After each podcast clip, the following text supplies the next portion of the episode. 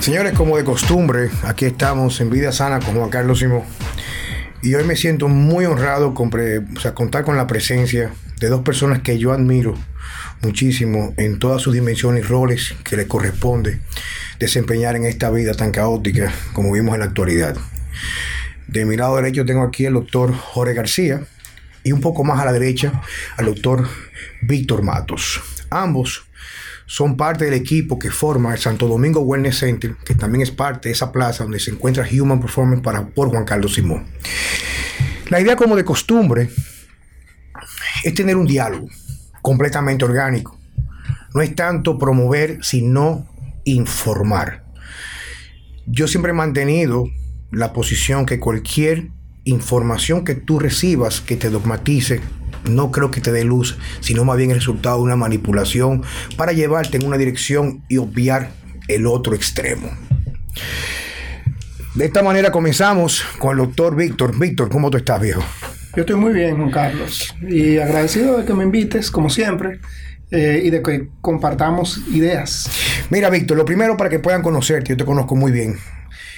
Háblame un poco de tu, cómo te presentarías tú como médico. Mira, eh, yo tengo una particularidad. Yo soy un médico eh, de formación tradicionalista, eh, pero que dentro de esa misma formación he creado una rama quizás un poco rebelde dentro del tradicionalismo clínico. Y es que yo he llevado a, a la medicina tradicional una parte de algo poco convencional, que es lo que llamamos medicina de precisión, eh, donde eh, utilizamos herramientas diferentes eh, para tratar algunas enfermedades. ¿Qué es medicina de precisión, Víctor? medicina de precisión habla muy singularmente de la persona, de estudiar una persona para poder tratarlo. cuando comparamos la medicina de precisión con la medicina basada en la evidencia, que sería el antagonista de la medicina de precisión, eh, quiere decir, la medicina basada en la evidencia quiere decir que algo que se hace en una gigantesca población resultó en un grupo eh, de importancia de esa población y por lo tanto se define una línea, una trayectoria donde a partir de ahí eh, lo que se hace con el resto del mundo debe ser lo que funcionó con esa gran cantidad de la población general. O sea, quiere decir, porque es importante que entendamos que nuestro público es muy variado muy Mira, tú coges 10 mil personas. Quiere decir que lo que aplica para un grupo, una mayoría, es con, la, medida o con lo que se aplica un tratamiento específico para cualquier persona. Sí, hace, hace unos años, de hecho, eh, uno de los hospitales donde yo formé, me formé era, es uno de los pioneros en medicina de, basada en la evidencia. Y, hace unos 15 o 20 años que viene eh, manejándose el tema de lo que es medicina basada en la evidencia, donde tú coges 10 mil personas, haces una misma, eh, una, misma conducta terapéutica para tratar una enfermedad X.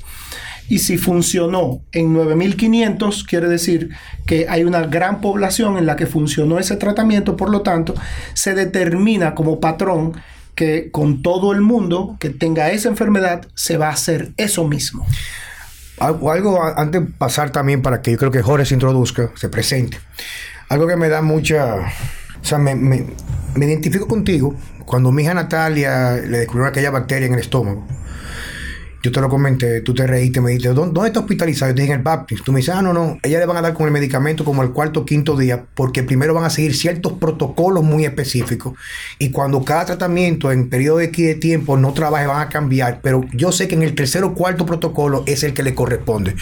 Y paradójicamente, pues efectivamente fue de esa manera. Yo recuerdo que comenzó con un tratamiento, estaba canalizada y la diarrea no le paraban. O sea, tenía una, estaba eh, con un parásito X no recuerdo el nombre, pero efectivamente nos fuimos rápidamente de viaje a darle apoyo y ella la internaron un martes y ya el sábado fue que para, prácticamente para los movimientos intestinales. Entonces, precisión. La medicina de precisión es estudiar a la persona, estudiar es, particularidades eh, no solamente químicas, sino también de carácter genético, eh, eh, ambientales y, e incluso hasta psicosociales de una persona para poder predefinir un tratamiento. obviamente la medicina de precisión está más basada en genética y epigenética que en cualquier otra cosa. Jorge, bienvenido viejo. Gracias Juan. Gracias por sabes que yo a ti te conozco. Yo conozco a Jorge de hace muchos años porque eh, cuando yo me dedicaba solamente a la parte de entrenamiento, y daba muchas asesorías en la parte que tiene que ver con competidores. Tenía de lo, quizás en el otro extremo, pero de la misma, en, el, mismo nivel, siempre tenía el comentario, el doctor Jorge García, Jorge García, yo no lo conocía, lo tenía por referencia a Jorge. Lo que sí siempre admiré mucho de Jorge, que indiscutiblemente en el momento que todos nos podemos dogmatizar por una, una vertiente y vivimos disputando quién es mejor que quién, al fin y al cabo tenía resultados espectaculares en los competidores. Yo recuerdo que fueron muchos competidores, especialmente muchas mujeres y hombres, que bajo la tutela de Jorge fueron a la tarima y preservaron su salud y fueron en condiciones prácticamente insuperables. Jorge, bienvenido. Cuéntame un poco de ti para que nuestro público te conozca, viejo. Yo, bueno, al igual que el doctor Mato, y tengo una formación médica tradicional, pero aprovecho, voy a, no quiero ser muy redundante, pero él, él fue una persona muy influyente en mí porque yo lo conozco a él a través de un colega y era una situación con mi padre. Y mi padre no quería, bajo ningún concepto, repetirse un procedimiento que ya le habían hecho. Y Víctor nos aborda con eso a través de Eduardo. No sé si tú recuerdas. Claro. Y es él que me abre los ojos a mí en ese mundo. Porque si había una gente cuadrada y que no aceptaba algo, eh, que se saliera estrictamente de los estudios, de cuánta cosa, era yo. Entonces yo veo, óyeme, pero también parece que hay otro camino. Y, de acuerdo con él, eh, yo no es que uno no abandona la base médica, es que uno se flexibiliza. Y de acuerdo con él, eso de medicina de precisión es N de 1. O sea, todos los estudios N es el tamaño de la muestra. Mientras más grande la muestra, más pesa el estudio. Pero, pero en ese proceso se pierde un poco eso individual de, de, cada, de cada uno, ¿no? Y, evidentemente por esa vía de Víctor conozco el mundo de la medicina funcional y regenerativa y, canalizo todo mi, interés eh, y, evidentemente eh, se han respondido muchas de mis preguntas. Eh, como tú bien mencionas, el fisiculturismo siempre ha sido una pasión para mí, me lo disfruto muchísimo. Igualmente yo siempre escuchaba de, del maestro Juan Carlos a través de todos los amigos en comunes y evidentemente veíamos no solamente el trabajo de Juan Carlos con los atletas, sino el trabajo de él mismo cuando subía a la tarima. Entonces, de una forma u otra, nosotros siempre hemos estado eh, entremezclados, ¿verdad? Eh, desde hace muchos años. Tú sabes que vivimos, vivimos en la era de la etiqueta. La gente se fía muy poco en el contenido. Y yo soy un gran reverde. Y a veces, como tú comentabas antes de comenzar a, a grabar, que a veces, y creo, podría ser que me reviste un poco de soberbia. Pero la soberbia mía no es ni siquiera por sentirme superior a nadie, sino porque yo todo lo cuestiono. Ese es el problema que tengo yo. Incluso el resultado de mi práctica hoy en día, sea empírica, autodidacta, luego certificado, lo que sea, siempre fue cuestionado todo lo que había. ¿Y por qué no caminar en, el lugar opuesto? Pero antes de pasar a todo esto, como dije anteriormente, en la parte de etiqueta, ¿cuál es tu especialidad, Víctor? Mira, yo primero de atrás, me formé... De atrás hacia adelante. Sí, yo primero me formé en anestesia, pero la realidad es que eh, yo buscaba un, buscaba un puente un puente para entrar en lo que realmente me gustaba, que era cuidados críticos. Y debo, debo decir, todavía me gusta bastante, es parte de mi vida, es lo que he hecho desde que me formé como intensivista. Eh, tanto así que yo hice la especialidad dos veces de cuidados intensivos. Em, e hice anestesia, después de anestesia, eh, más que nada por una brecha eh, de capacitación, terminé haciendo anestesia cardíaca, que fue, es como sale mi título de anestesiólogo, anestesia para cirugía de corazón. Eh, y esa fue mi brecha para poder entrar en cuidados críticos. Entré a cuidados críticos, hice una subespecialidad de cuidados críticos cardiovascular y luego hice una subespecialidad de cuidados críticos caumatológico, que es en pacientes quemados. Eh, es una misma eh, maestría dentro de cuidados críticos, eh, pero siempre sentí que me faltaba, el, me faltaba la parte que quizás más connotación le daba el intensivista, que era la parte de neurocritical care, cuidados intensivos neurológicos. Eh, y, conseguí irme eh, a hacer un año de cuidados críticos de neurocritical care y es cuando entro a la especialidad de cuidados críticos general con eh, neurocritical care eh, asociado nuevamente. Eh, sin embargo, yo creo que la motivación de, entrar a una nueva carrera surge de, una persona muy influyente en mí, que fue el doctor Miguel Millares. E, e, es el doctor Miguel Millares, que es mi profesor de maestría y PhD. Cuando yo entro en la maestría, eh, inicialmente lo conozco a él, él fue mi tutor para USMLE y luego para MCCAA. Y, me interesó por lo que él hacía. Él era eh, director de máster y es todavía director de máster de la Universidad de San Bart em, de biología molecular. Y le digo, mira, eh, a mí me interesaría ser biólogo molecular, yo quiero irme por esa rama. Y él me dice, bueno, yo te voy a dar un entrenamiento especial, exclusivo a ti en biología molecular. Y diseñó un programa que estaba pautado para un año y como él me lo dio exclusivo para mí, lo terminamos en seis meses. A los seis meses ya de yo haber terminado la maestría de biología molecular, eh, ya estaba trabajando por una eh, coyuntura como anestesiólogo cardiovascular.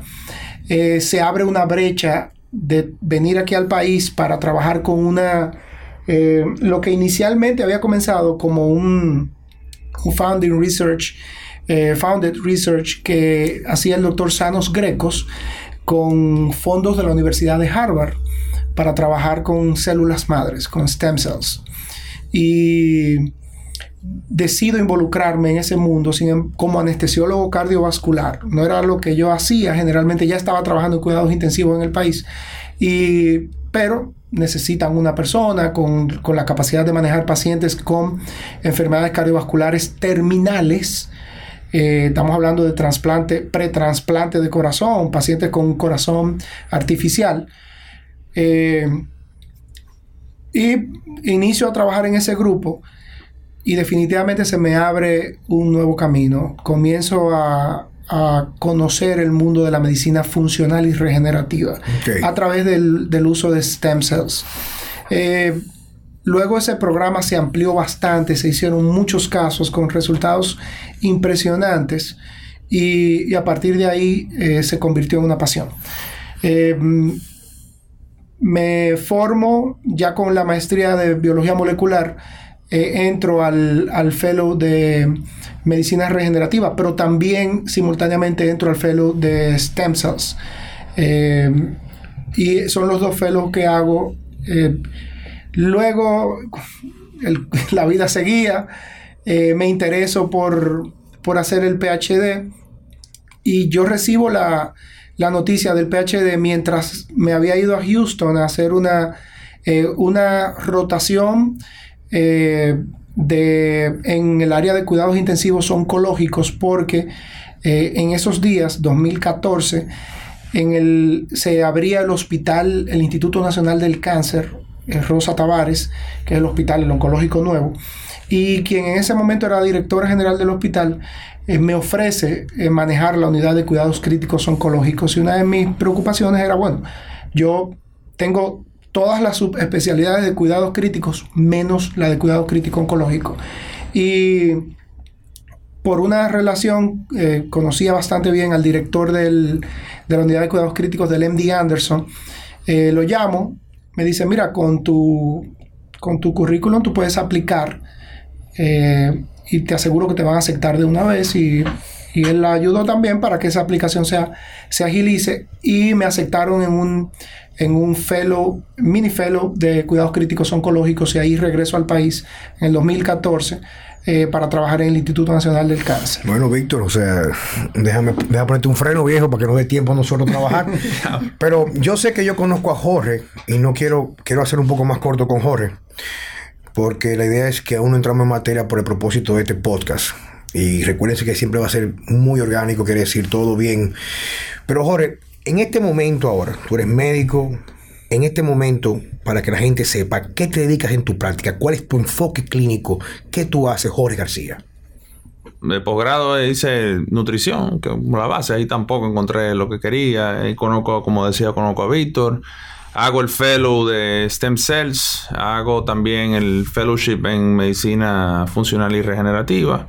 Y a nivel de maestría estudio de endocrinología, pero más aplicada a, la, a lo que es la, la andropausia en el hombre.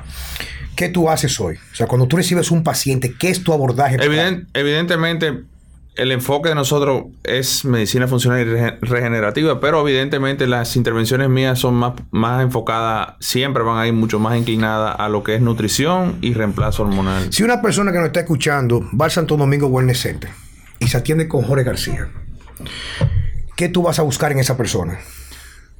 Eh, bueno, yo creo mucho en, en lo que es eh, medicina también de prevención. Eh, evidentemente no creo que la, el enfoque actual de lo que es la prevención es el correcto. Nosotros vamos buscando indicadores de riesgo individual en cada paciente y cómo optimizar ese paciente. O sea, medicina de precisión, como dijo Víctor Matos. Sí, claro. Y, y yo no creo, o sea, ni estoy en contra en que una persona se medique si lo necesita. El, el, tema es, y creo que es el fuerte de todos nosotros, es, perfecto, te estabilizamos, te medicamos, pero ¿qué vamos a hacer ahora para revertir ese proceso que te condujo a ti a la condición? Eh, eh, yo, yo puedo decirte que con relación a la práctica de Jorge y la mía, de manera... Eh, nosotros hemos hecho un engranaje en, en nuestra práctica donde yo de, verdad, si hay una persona en la que yo confío sobre lo que es el metabolismo del cuerpo humano es en el, doctor García. Y en lo que siempre hemos estado de acuerdo es que Jorge mmm, maneja muy bien las personas que no tienen una condición clínica patológica severa, pero que buscan objetivos de carácter funcional metabólico. Y te, cuando te, hay algo te, voy, ya... te, voy, a interrumpir porque lo que pasa es que tú eres muy médico, tú y Jorge. y esto no es un panel para médicos, o sea, esto es para un público general que hay que ponérselo en mango y en naranja. Quiere decir que ustedes lo que hacen básicamente, tú me vas a corregir, que tú recibes una persona que no necesariamente tenga una patología específica, esté enfermo, pero si no vamos a descubrir cuáles son las condiciones subyacentes a un estado aparentemente normal que podrían ser detonantes por una enfermedad. ¿Sí es que la creencia, y estoy seguro que el doctor la comparte, que nosotros entendemos que la enfermedad tiene una fase sintomática. O sea, tú puedes estar enfermo todavía sin manifestar la condición y es esas intervenciones tienen un, un valor eh, inmenso de, de, de, evitar que tú llegues ahí. Pero también si llegaste a la condición metabólica, degenerativa, el trabajo de nosotros con, no solamente estabilizarte y dejarte para el resto de tu vida medicado. Es revertirlo. Y evidentemente ahí entran en conjunto un, un sinnúmero de personas. Yo, digo no que todo el mundo te En medicina de precisión todo el mundo te enferma. Pero vamos arriba, pero espérate, vamos al paso. Porque entonces ya me gusta, porque esto que como siempre es planificado la reunión, pero es improvisado el libro. Aquí no hay un libreto. ¿Con qué tú comenzaste anteriormente? Dijiste que todo el mundo está qué? Enfermo asintomático. Ok. Hablemos entonces de lo que nos acontece en este momento. La pandemia. El COVID-19. Yo me hago la prueba, y Víctor me lo dijo. Yo me hago la prueba de anticuerpos.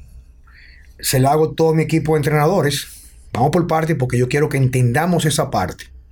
Y resulta, tú sabes muy bien, que contando con tu anuencia, que también lo mantuvimos, una vez estaba completamente el lockdown, la, cuarentena total, yo tengo mi negocio, yo voy lo abro, yo hago ejercicio solo.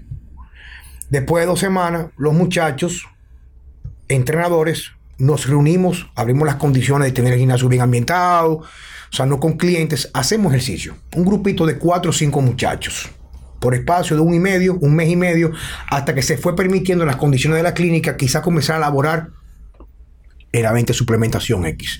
Resulta que cuando hacen las pruebas, casi todos los muchachos que entrenábamos juntos todos, dimos por positivo anticuerpo que ya la enfermedad nos pasó por arriba. Y fue tal, tal, como tú lo dijiste. Tienen que tener mucho cuidado porque con la fortaleza que tienen ustedes aparente de inmunidad, y con textura muscular, que siempre Charles Poliquin dijo que un cuerpo, mientras más músculo tiene usualmente, tiene una mejor respuesta inmune a lo que son eh, los antígenos, etc. Y resulta que salí, y yo salí que ya con menos anticuerpos, quiere decir que aparentemente yo fui el primero que me contagié, y ellos no.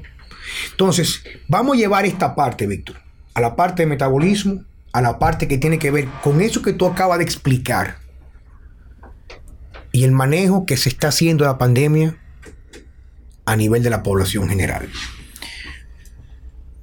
Llévalo como tú quieras.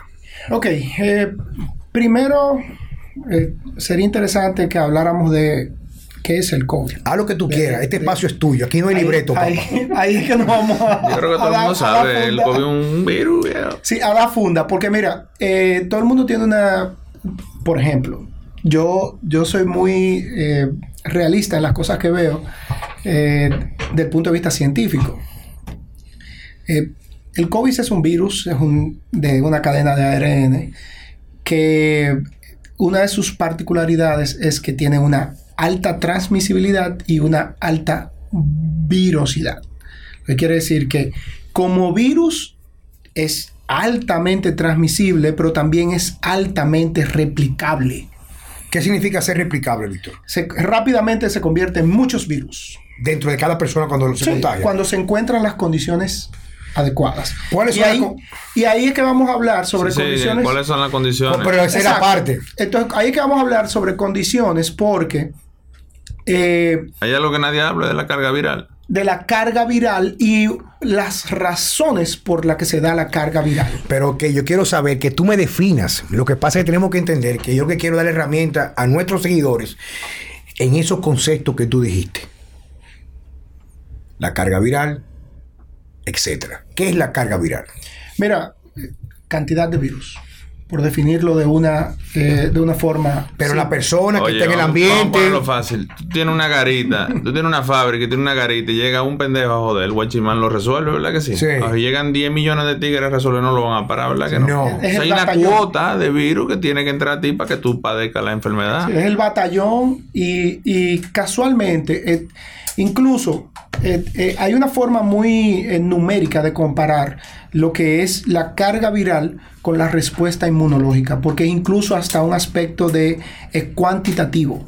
Es al tener un batallón más fuerte, más en- mejor entrenado, pues evidentemente tiene más capacidad de poder Frenar. combatir y frenar. ¿Cuál es, a otro cuál, es ese, ¿Cuál es ese batallón que tú me estás hablando? Ok, nuestro sistema inmunológico es el batallón y evidentemente hay condiciones que son propias también del- de ese batallón porque eh, evidentemente el sistema inmunológico va también de la mano de condiciones geo- geoambientales, eh, de condiciones nutricionales y también de aspectos epigenéticos más que genéticos. Eh, una persona puede bien eh, tener un sistema inmunológico, puede ser eh, bastante sano, saludable, por decirlo así, con un sistema inmunológico adecuado.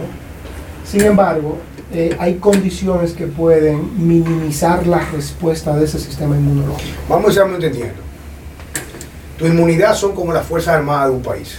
Sí, y es un aspecto cuantitativo. Un sea, batallón de 10.000 contra un batallón de 100.000, evidentemente hay una gran ventaja sobre los 100.000, ¿cierto? Claro que sí. Entonces, ahí, asimismo se da eh, el, el enfrentamiento entre la carga viral y nuestro sistema inmunológico.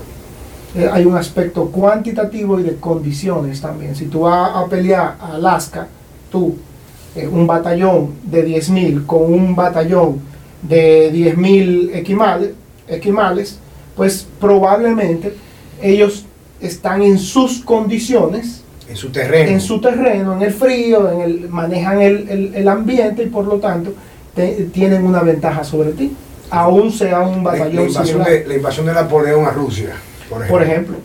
Eh, eh, un poquitico más, más allá también, porque hay otros factores que la respuesta sea correcta. Porque también es igual de malo que sea una respuesta exagerada. Tú tienes que matar a un equimal y tú mandas ahora un- una bomba nuclear, pues evidentemente te, te va a joder. Y eso también es una enfermedad. La respuesta inmunitaria Claro. exagerada es una enfermedad. Que es la, la- lo que se llama la enfermedad, las enfermedades Los autoinmunes. autoinmunes son así, por supuesto. Hablemos Sí, de- pero también, bueno, también, además de las enfermedades autoinmunes, también hay algo menos agresivo que una enfermedad autoinmune, como una respuesta exagerada. Por ejemplo, el, eh, la suplementación, eh, y eso es importante saberlo porque hay suplementos que pueden desencadenar una, por tratar de desencadenar una respuesta adecuada del sistema inmunológico terminan desencadenando una respuesta exagerada que puede convertirse eventualmente en un factor eh, desfavorable para tu sistema inmunológico. Por ejemplo, ¿cuál suplemento? Mira, por ejemplo, eh, la vitamina D suele ser un suplemento excelente y está en un estudio que publicó Mayo, el Cleveland Clinic, un estudio que fue más que nada observacional. eh, dentro de las cuatro eh, herramientas que utiliza para reforzar el sistema inmunológico, pero una persona que se sobrecarga de vitamina D puede crear una respuesta inmunológica exacerbada. ¿Qué es una sobrecarga? No hay un número real que se pueda considerar, pero cuando una persona se sobrecarga de vitamina D es medible por el calcio iónico. Y es la de las cosas que hay que medir para saber si hay una sobrecarga. ¿Cómo se mide de eso, Víctor? Es una muestra de sangre. Se Magnesio. puede, pedir- se, puede pedir en cual- también, se puede pedir en cualquier laboratorio. por supuesto. ¿Cómo, ¿Cómo se pide esa prueba? calcio iónico. Sin embargo, hay que tener cuidado al momento de tomar la muestra porque el calcio, cuando, cuando aprieta mucho el torniquete, para, es probable que, se, que haya una quelación de los elementos formes y haya una mayor expresión de calcio iónico. Ok. Pero vamos, vamos, vamos a dejarnos Sí, de pero-. La sí. probabilidad de que eso pase en la vida real es, es una en un billón. Porque el sol que nosotros comemos no es suficiente. No es Y la suficiente. dieta no es suficiente tampoco. Entonces hay Claro. que tómese su vitamina. Entonces, eh, pero que yo quiero como darle como un giro a esto, porque yo no quiero hacerlo muy técnico. Vamos a aterrizarlo. Otra cosa con relación a la suplementación también y a la respuesta inmunológica. Cuando hay una suplementación muy alta en antioxidantes, muy muy alta, que crea una inhibición citoquímica. Sí, estamos claros en eso. Pues eso puede desencadenar también una respuesta tenue del sistema inmunológico. Y permite la prol- proliferación, porque Por tiene que, tiene que haber un equilibrio. Si yo más o menos en uno de los libros que estoy leyendo ahora mismo sobre autofagia, un libro bastante gordo, habla de la importancia de que, por ejemplo, parte de los procesos de manejar lo que son la inmunidad de respuesta, lo que son invasores, requieren un equilibrio entre una cosa y la otra y que completamente bloquear a través de lo que son los antioxidantes deja muy vulnerables los procesos normales inflamatorios para contrarrestar estos procesos internos en nosotros cuando tenemos digamos la alarma de un invasor como el caso de un virus pero vamos a aterrizarlo vamos a dominicalizarlo República Dominicana Víctor ¿cómo se está manejando la pandemia? esa primera pregunta Mal. Pregúntale a Jorge. no, no, esa primera pregunta yo se la voy a dar a Jorge. Pero vamos por parte. Yo soy medio cabeza caliente, pero no quiero robarme el protagonismo porque quiero que sea de parte de ustedes completamente. Yo, yo, yo ahí sí necesito decir esto. porque, eh, eh, Entonces, me va a salir un tumor. Doctor Jorge García, cuéntame. Mira. Esas medidas de, de- de distanciamiento social y, y- y- y la cuarentena y toque de queda y todas esas cosas, eso no tiene ningún sentido. Ningún sentido. Mira por qué, Juan. Es verdad que son eficientes en el sentido de aplanar la curva. Yo estoy de acuerdo con eso. Es verdad que si tú lo trancas lo suficiente, pues la curva evidentemente va a bajar, pero el virus no va a desaparecer. Todos estamos clarísimos que ese virus vino aquí para durar mucho tiempo, no tiene un comportamiento estacional, no tiene un comportamiento... O sea, eso está aquí ya.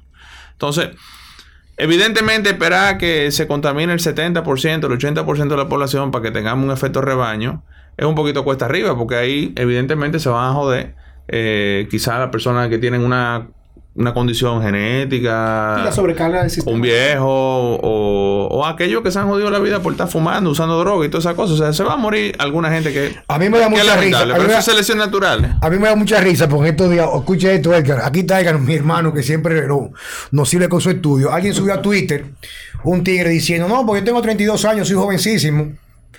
Y me agarró el COVID y me dejó con una secuencia de taquicardia, que si yo cuánto, que si yo cuánto. Y yo soy sano porque yo no, no fumo, no bebo y sobre todo yo nado todos los días. Y le digo yo mismo, pero mi hermano, lo con un estúpido, ¿por qué dice usted que eso es estar sano? No me va a corregir.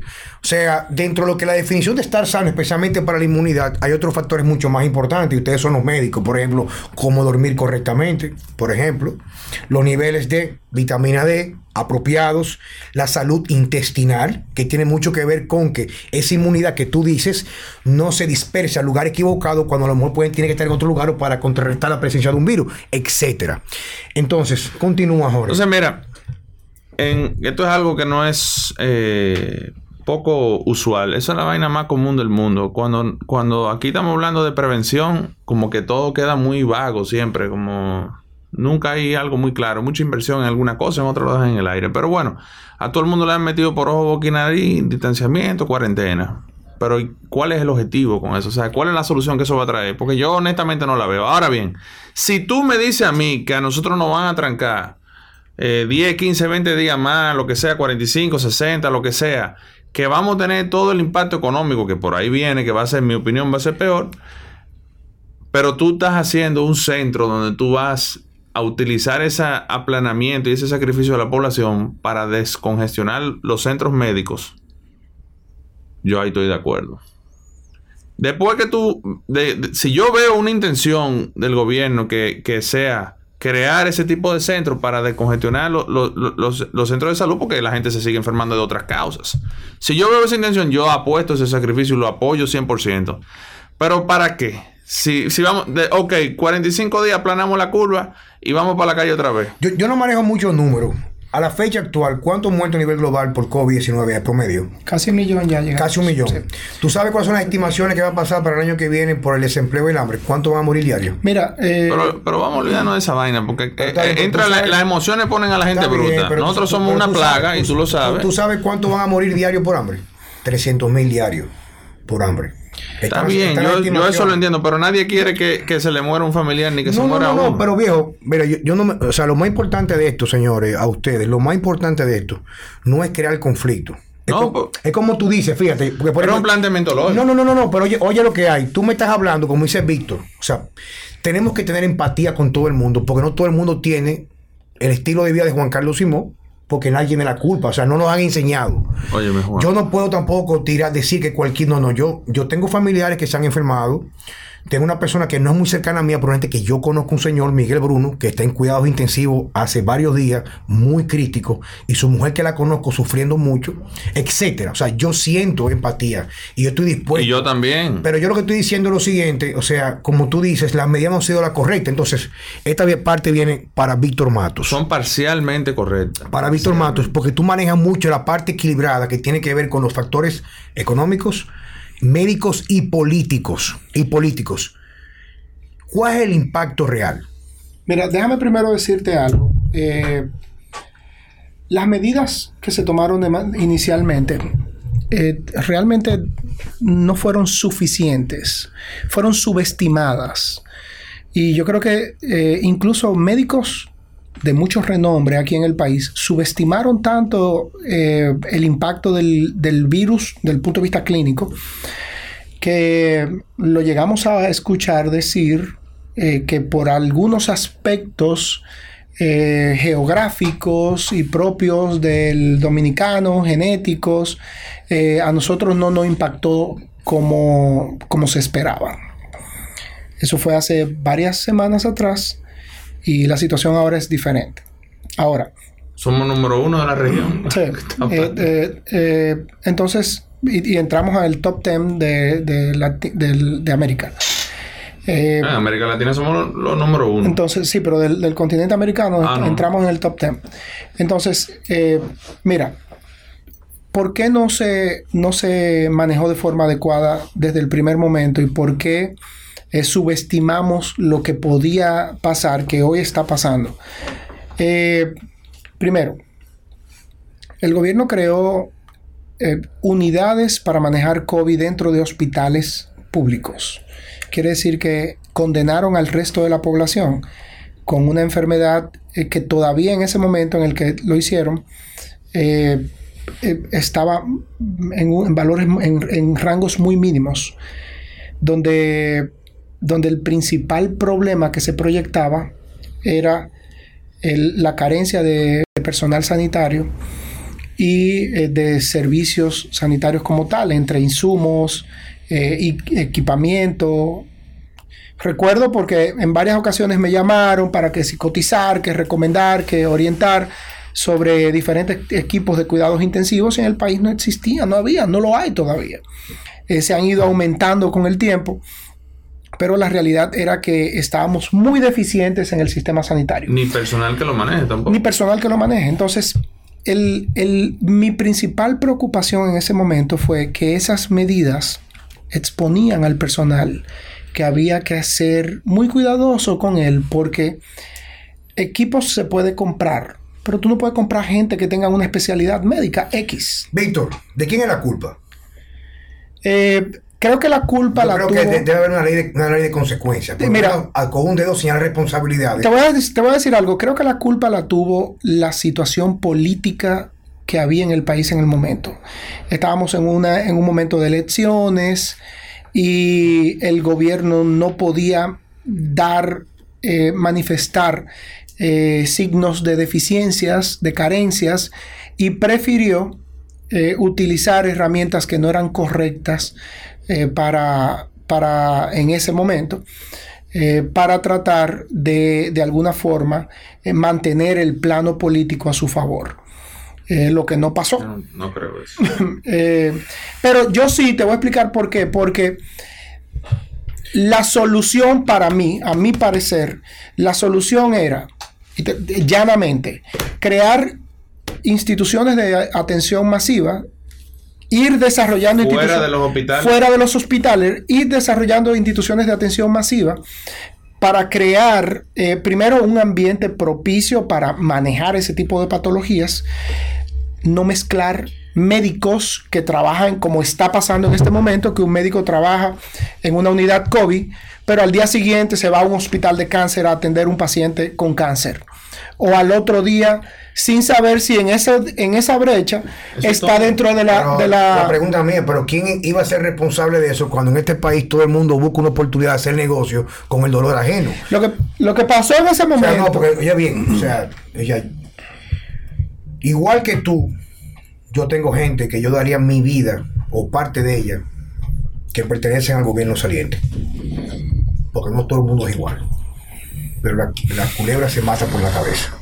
Entonces, yo a mí me gusta cómo aterrizar, porque por ejemplo, tú tienes el caso, por ejemplo, de Víctor Atala, un médico cardiólogo con una trayectoria, inclusive, con un enfoque X de dar a través de su fundación. Es lo que yo he visto, ¿verdad que sí? Y por eso Víctor tiene mi admiración y forma parte del equipo de Santo Domingo Wellness Center. Pero está bien, pero entonces, ¿a quién le damos esa tarea? Esa es la pregunta mía. O sea, en un país donde, por ejemplo, yo te voy a decir una cosa, la muchacha que trabaja en mi casa, doña Rosy, que tiene conmigo cerca de 18 años, su hija estaba interna hace un año y medio en un hospital, no sé en cuál era, un, hospital público de seguridad social, con dengue. Y se habían muerto tres niñas en 48 horas. Y se acerca llorando a donde la médico que estaba de turno y le dice, no deje morir mi hija. Y lo que le responde la médico de turno, bueno, si usted no quiere que se mueva, compre usted la acetaminofén en la farmacia porque quedan aquí no tiene los miligramos que dice, porque son los que suple el gobierno. ¿O me equivoco? No, no.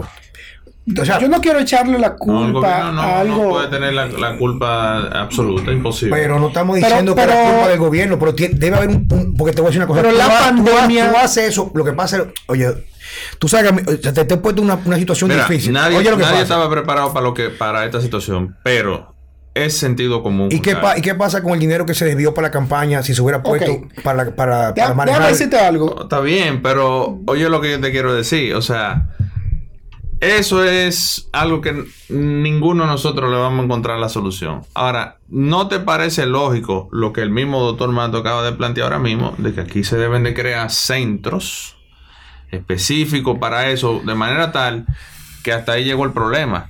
Tú eres saludable, tú no tienes, tú no eres un tipo de riesgo. A ti no debía que, no hay que volverte a trancar más nunca en la vida, más nunca. ¿Entiendes? La responsabilidad es de cada quien también. Usted es, el, usted es el dueño de su cuerpo, usted que sabe lo que usted va a hacer, si se va a cuidar o no. Claro. Ahora mismo yo te digo, bueno, eso no es tan así porque tú pudieras ser el responsable de que se sature un centro médico y una persona que le dé un infarto, una apendicitis, se rompa una pierna, tenga un accidente, no tenga dónde atenderse. Ese- esa es la única solución que hay que buscarle aquí a esto. Eh, sí, eh, debe, de, debe de aislarse Eso es la todo, atención del paciente con la enfermedad. Más nada. A- así sea yo que caiga con la enfermedad, debería ir a un centro de aislamiento de tratamiento de atención masiva, porque se han creado centros de aislamiento, pero para aislar personas que se consideran eh, transmisores. ¿Y por qué no se hace eso? Entonces, mira, no se Ya la hace complejidad porque... de eso yo no, no, no lo sé. No si se hace. se Inicialmente hubo un tema político por el cual no se hizo. Te explico. Eh, primero que nada, el estado de emergencia se declara eh, con la finalidad de que el Estado pueda tener la autoridad sobre la población de ejecutar acciones que sean propias para un bien eh, futuro. Y eh, parte de eso se hace en coordinación con las instituciones castrenses. Aquí nunca se le entregó a las Fuerzas Armadas el rol de crear los aislamientos reales. Aquí se mandó a las Fuerzas Armadas a parar gente después de las 8 de la noche para meterlo preso por violar la cuarentena. Entonces junta a la gente en un lugar hasta uno arriba del otro. ¿Entiendes? Pero, sí, está bien. Pero mira lo que pasa. La gente no es, no es tonta. La gente también cuestiona cuál es el objetivo de que me guarden. ¿Qué voy a lograr con eso? Y aquel tipo de 20 años que no tiene factores de riesgo dicen, pero ¿por qué me van a atracar y estoy pasando hambre en mi casa? Sabes que el guardar, el guardar no era un asunto de guardarte en tu casa, era de acordonar los puntos que se consideraban de alta densidad de, la patología. Víctor, mira. Y eso lo hacen las Fuerzas Armadas. Que pica para comer. Y tú le dices, guárdate dos días. Son dos días de hambre. Que no tiene para comer. No, son dos días de hambre, tranquilo. Eso está difícil tragarse esa píldora, ¿verdad? Entonces vamos a dominicalizarlo. No vamos a poner sobre la mesa nada que comprometa nuestra opinión profesional, ni siquiera íntegra como ciudadano dominicano para buscarle soluciones. Yo hago mañana un ejercicio, una paja mental, al doctor Víctor Jordi Matos, ministro de Salud, y en una posición similar al doctor Jorge García. ¿Cuáles son las soluciones de manejo y las soluciones o, por ejemplo, las campañas que se tomarían de la mano para mejorar la respuesta individual de cada persona en función a su inmunidad? Como yo te decía ahorita, Jorge es excelentísimo en prevención. Yo me encargo de la parte de enfermedades clínica. Eh, deben ejecutarse medidas preventivas, pero no son medidas preventivas que hablemos del, del trancar a la gente.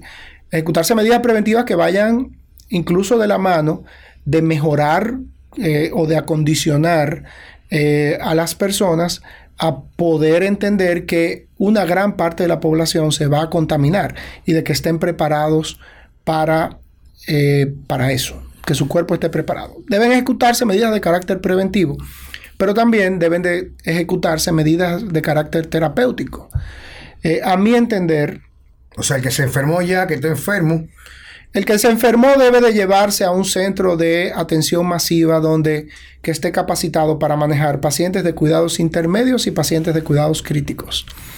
Y esos pacientes, devolverle los hospitales y las clínicas privadas a los médicos y a, las, a los pacientes de otras enfermedades, como normalmente el mundo sigue corriendo, y eh, aislar por completo. Cuando digo aislar, quiere decir el personal sanitario que trabaja en los centros de atención masiva no puede trabajar en otro sitio.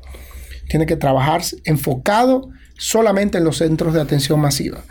Las, eh, la captación de, de insumos y la optimización de insumos y equipos ¿Qué son insumos? ¿Qué son insumos? Insumos son los gastables.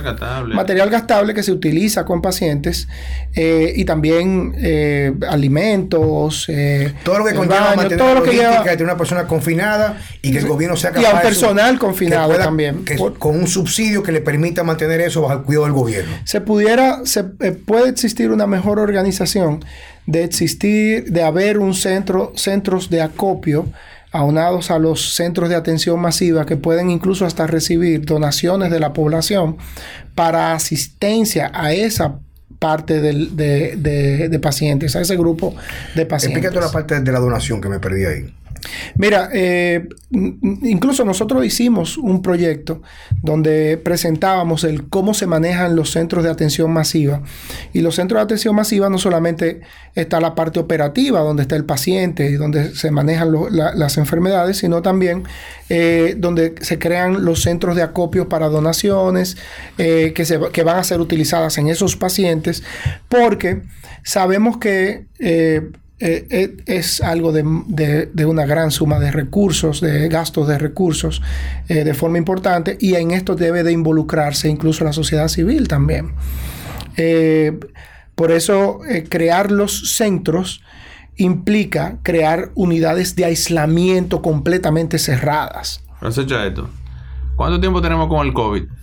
Ya vamos para cuatro meses. En esos cuatro meses, ¿tú entiendes que tú pudiste haber entrenado a personal técnico en el manejo de ventiladores? Nosotros desarrollamos una, nosotros desarrollamos una estrategia para crees? entrenamiento en cuatro horas, donde, ofer- donde, donde se eh, utilizaba personal para las unidades de cuidados críticos, personal de emergencia, anestesiólogos e O intensivistas. sea, ves si yo te voy entendiendo. O sea, tú creaste un programa que en un, en un, en un espacio de cuatro horas, ya médico, me refiero con cierto Sí. de experiencia, Uno de los, uno de los prepararlo problemas- para manejo de cuidados Se preparaba algo. Uno de los problemas, Juan, es que no es solamente comprar un ventilador, sino que haya personal eh, Que lo pueda manejar. manejar. Entonces yo le hago la pregunta a él, que es experto en medicina crítica, que si en estos cuatro meses aquí no se pudo haber hecho un esfuerzo en formar personal técnico en, la- en el manejo. de Sí, y se, y, se ple- y se presentaron algunas propuestas para la ¿Y qué- tiempo tú capacitación. ¿Y qué pasó con esa propuesta? Mira, eh, esa propuesta no, no fue posible ejecutarlas casualmente por lo que estamos hablando. Aquí se está haciendo en 10, 15, 20 eh, instituciones que están manejando los pacientes de COVID, se está haciendo lo que los médicos de esas instituciones quieren hacer. En un sitio eh, le vamos a poner ivermectina, en otro le vamos a poner hidroxicloroquina, en otro eh, vamos a fajarnos para conseguir tocilizumab. En ¿Entiendes? Porque no se ha aunado un criterio eh, han soltado, solamente han creado las camas de COVID, el Estado solamente ha creado la cama, ha creado la disponibilidad del espacio, pero no ha creado un protocolo para que exista un manejo aunado. Y quizás no esa sea la causa del incremento de muertes en cuidado intensivo. Es muy probable que una de las Porque- causas sea el- el- la cantidad de gente que está haciendo cosas que no sabe, como manejar ventilación mecánica en estrategias de ventilación protectiva, que, son la, que es la ventilación que demanda esta patología. Porque Vamos a yo entiendo, escúchame. Lo que estamos diciendo aquí, tú como médico, tomando en cuenta la información que tenemos que es verificable, que en los diferentes centros donde se está manejando no hay un protocolo, sino se está improvisando, entre comillas. no en todos, Bueno, pero, entonces, entonces, pero en- una gran mayoría de ellos. Y yo, y aun, el problema es, Juan, que eso se resuelve con los centros de acopio. Hacia el centro de atención masiva. Ya. Eso Cuando no tú haces un centro de atención no masiva, gente con COVID, se Tú pones 200 personas juntas, uno al lado de otro, y con los 200 se diseña el protocolo que más efectivo sea. Eso es lo que vamos a hacer. O sea, que, que, quizá lo que estamos viendo como resultado hoy en día con los números no sea solamente enfocado en el hecho de estar enfermo con el COVID, sino el manejo del paciente. Yo Aquí hay estoy- clínicas. Yo, yo estoy seguro también que hay muchas personas ingresadas que no, no tienen por qué estar ingresadas. Pero aquí hay muchas que, mira, aquí hay ejemplos de instituciones, que no es necesario mencionar algunas, pero aquí hay ejemplos de instituciones donde la mortalidad en cuidado intensivo es extremadamente alta y otras donde la mortalidad en cuidado intensivo es baja. ¿Quién, Entonces- es, ¿Quién es responsable? Porque la pregunta, yo siempre donde, mira, reitero, esta es la parte donde yo pongo a las personas a cuestionar lo que hay. Porque se debe haber un organismo que regule eso, me imagino que es el Ministerio de Salud, ¿sí o no? Salud Pública.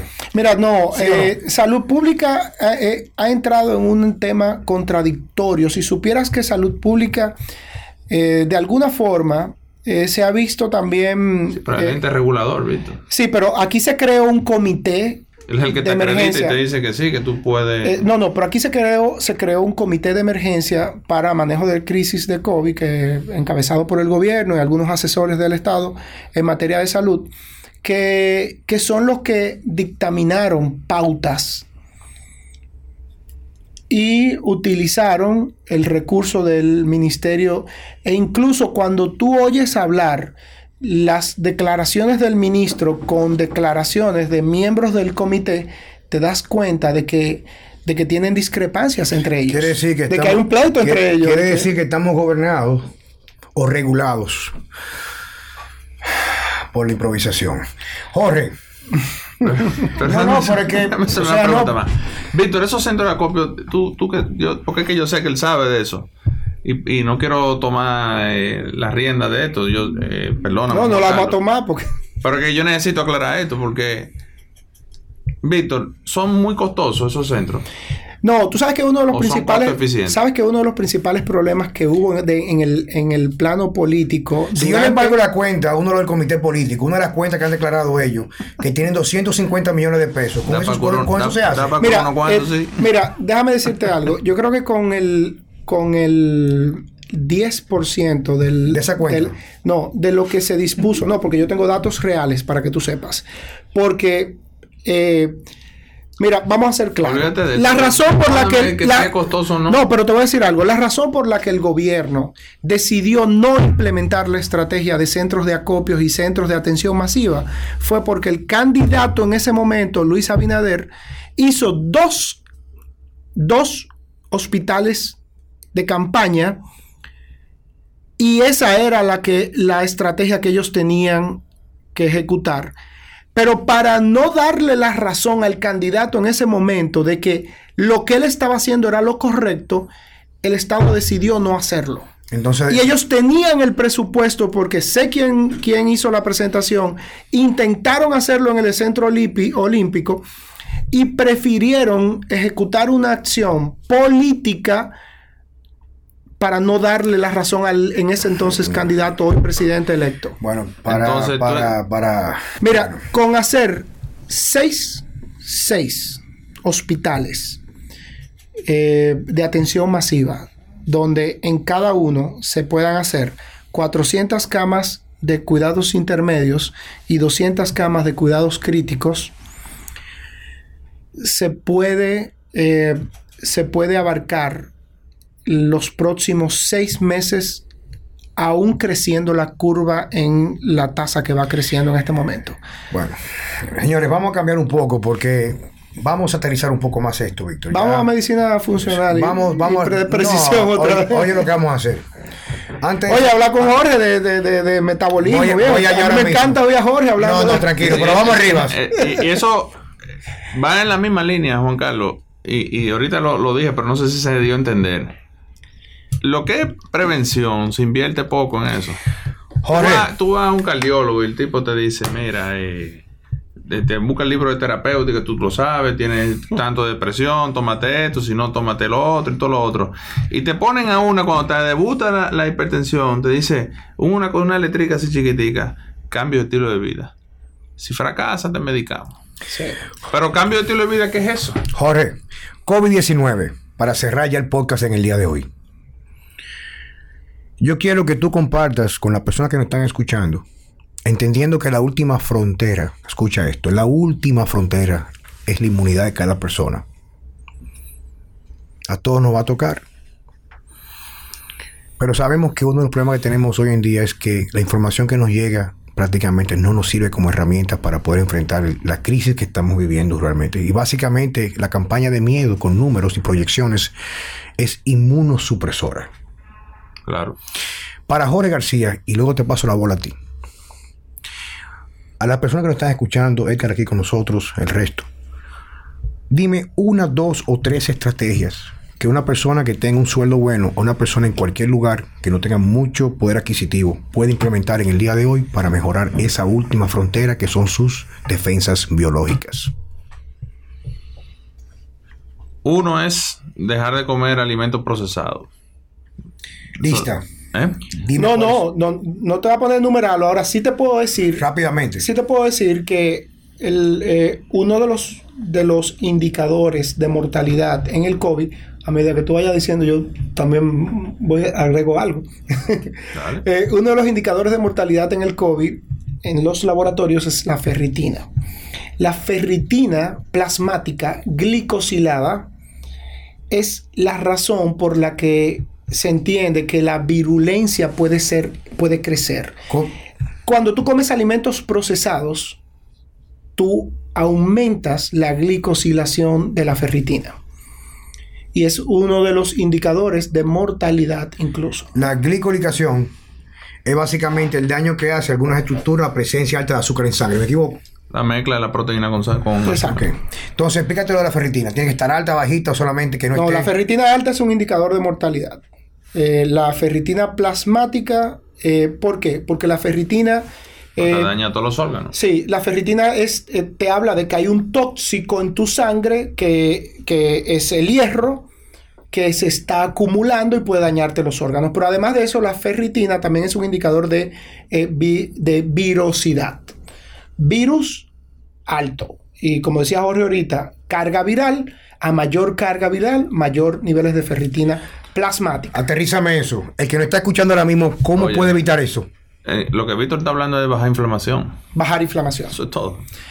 Por eso el tratamiento. No coman procesado. Y si lo pueden, y si lo quieren llevar a un nivel más lejos, eh, y no quiero ahora que me, que me encasillen, pero la dieta cetogénica es lo mejor que una gente puede hacer para, para desinflamarse. O sea, Incluso para las personas que están interesadas en este momento, que estén viendo este podcast, yo tengo ya anteriormente otro eh, episodio que hablamos de forma bastante práctica sobre las ventajas y cómo llevarla a cabo. Porque una dieta cetogénica que usted la suma o la o pretenda que solamente no comer carbohidratos, no. pero consume alimentos proinflamatorios, va como quiera producir Claro, azúcar. por- de- de- desde Entonces, hablamos prácticamente la primera Omega 6. El, el omega 6 hay que evitarlo al máximo. proinflamatorio. Exacto. Omega 6, básicamente los más dañinos, si ustedes son los médicos, y es me- sal. es prácticamente los aceites refinados vegetales. Eso era la segunda parte. que decía, evita, esa- evita el consumo de aceites refinados, vegetales. Ni siquiera hemos hablado de suplementación.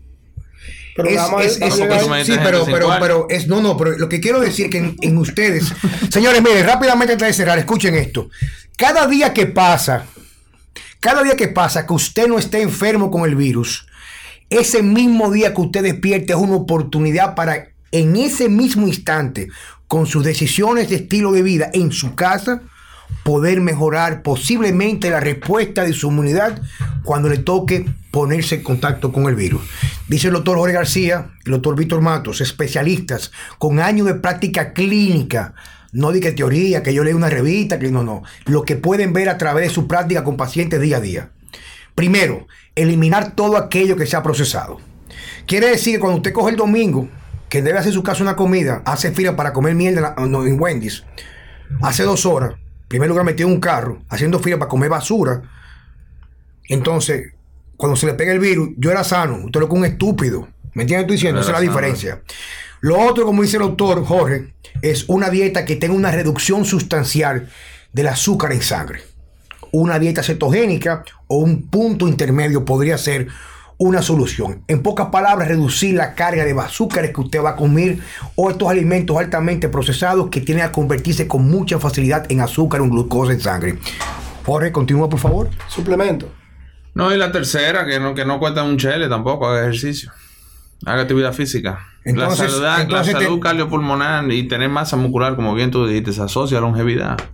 Mientras más músculo usted tenga, más vive. Eso, es- eso es así, eso es inequívoco. Víctor, suplementación.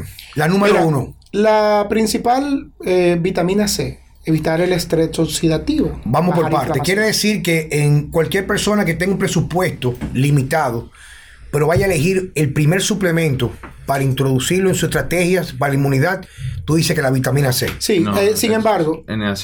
Eh, eh, sí, voy a, voy, voy a detallar el porqué de cada uno. Eh, sin embargo, es importante aclarar que la vitamina C tiene una muy mala absorción eh, cuando entra al estómago. Hablamos del ácido ascórbico. Entonces, sí. Entonces, eh, las fuentes de vitamina C tienen que ser eh, eh, de, de buena tecnología de absorción Liposomal. por ejemplo, la liposomal. Eh, un segundo suplemento, el zinc. ¿Por qué el zinc? El zinc tiene un efecto antiviral. El zinc también tiene un efecto de estimula eh, neurotransmisores. Y el zinc también refuerza el sistema inmunológico. Además de que también, con lo, como ustedes hablaban, el zinc ayuda a la, a la masificación eh, del cuerpo también la vitamina D. Efecto eh, refuerza el sistema inmunológico de manera importante. Eh, y lo que decía Jorge, la N-acetilcisteína. ¿Qué importancia tiene la N-acetilcisteína fuera de- del, del efecto antioxidante? Hay una parte clínica importante. La N-acetilcisteína es el único suplemento que se ha, o medicamento, porque es ambos, que se ha estudiado en fibrosis pulmonar. Y uno de los problemas que, que produce el COVID, la enfermedad, que es una neumonía baja, porque llega hasta los alvéolos, estimula macrófagos, neumocitos tipo 2, que liberan una descarga de citoquinas que engrosa la membrana alveolo capilar y ese engrosamiento de la membrana eh, que es inflamación, eventualmente se convierte en fibrosis. Pero la N-acetilcisteína, aparte de que es el intermediario del glutatión, que es el antioxidante más, potente, que, tenemos, además de eso, es el único que ha demostrado que fluidifica la secreción. Entonces tú, tienes, una, barrera protectora en el pulmón, que es la, escalera mucociliar, que lo que su trabajo es esa capa afuera, lo que está ahí adentro, y la potencia, el, efecto de la N-acetilcisteína. Pero ojo, ojo, algo importante, personas que tienen la habilidad a hiperreactividad bronquial, como los asmáticos, si, toman, si toman N-acetilcisteína en dosis muy alta, el aumento de secreciones puede desencadenar hiperreactividad en los Sí, pero eso en la, primera etapa de, la dosis. por eso es importante. N-acetilcisteína 600. 600 al día, o por al día. 600 al día. O sea que mínimo no, pero profiláctica y terapéutica, o sea, prevención y terapéutica. Por ejemplo, Juan Carlos Simón quiere implementar su estrategia, yo lo hago. Pero la opinión de Torres García... Yo 600 diarios. 600, o sea... 200 Se puede ser un poco más, eh, más agresivo. Hay estudios, por ejemplo, en el caso de fibrosis pulmonar, los estudios hablan de 2 gramos al día. No, pero estamos hablando de una gente normal que no, Que va a prevenir. Bueno, en prevención... Casi siempre la presentación viene de 850, muy difícil de un gramo por cápsula. O sea, una cápsula diaria. Estómago vacío o lleno. Mira, hay, un, hay una... Hay una, hay una regla que yo tengo con relación al uso de, los principales agentes que necesita nuestro cuerpo, eh, como son los activadores y los reparadores. Eh, quizás mucha gente no entienda el concepto porque es algo incluso hasta muy mío. Eh, nosotros tenemos cinco agentes principales que son los, las vitaminas, los minerales, los aminoácidos, los ácidos grasos y los antioxidantes, que, son los que activan nuestras funciones y dependen, todas nuestras funciones dependen de esos cinco agentes. Y hay, hay dentro de ese grupo hay algunos que se consideran activadores, que son los que tu cuerpo necesita para activar funciones y, y funcionar y trabajar y venir aquí y pensar que principalmente son los aminoácidos y las vitaminas, y ambos, por lo tanto, tú lo necesitas para el día.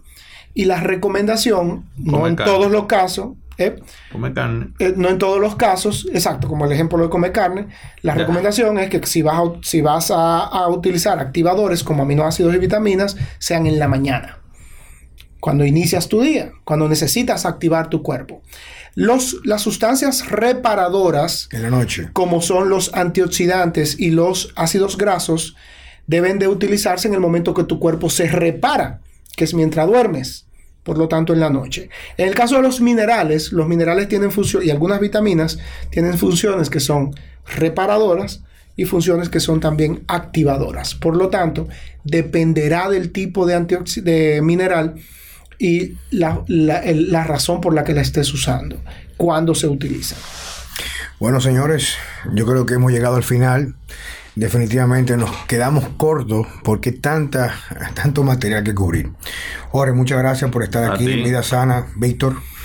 Y sobre todo me siento muy honrado porque tener profesionales de este calibre, y no el lambonismo, ¿eh?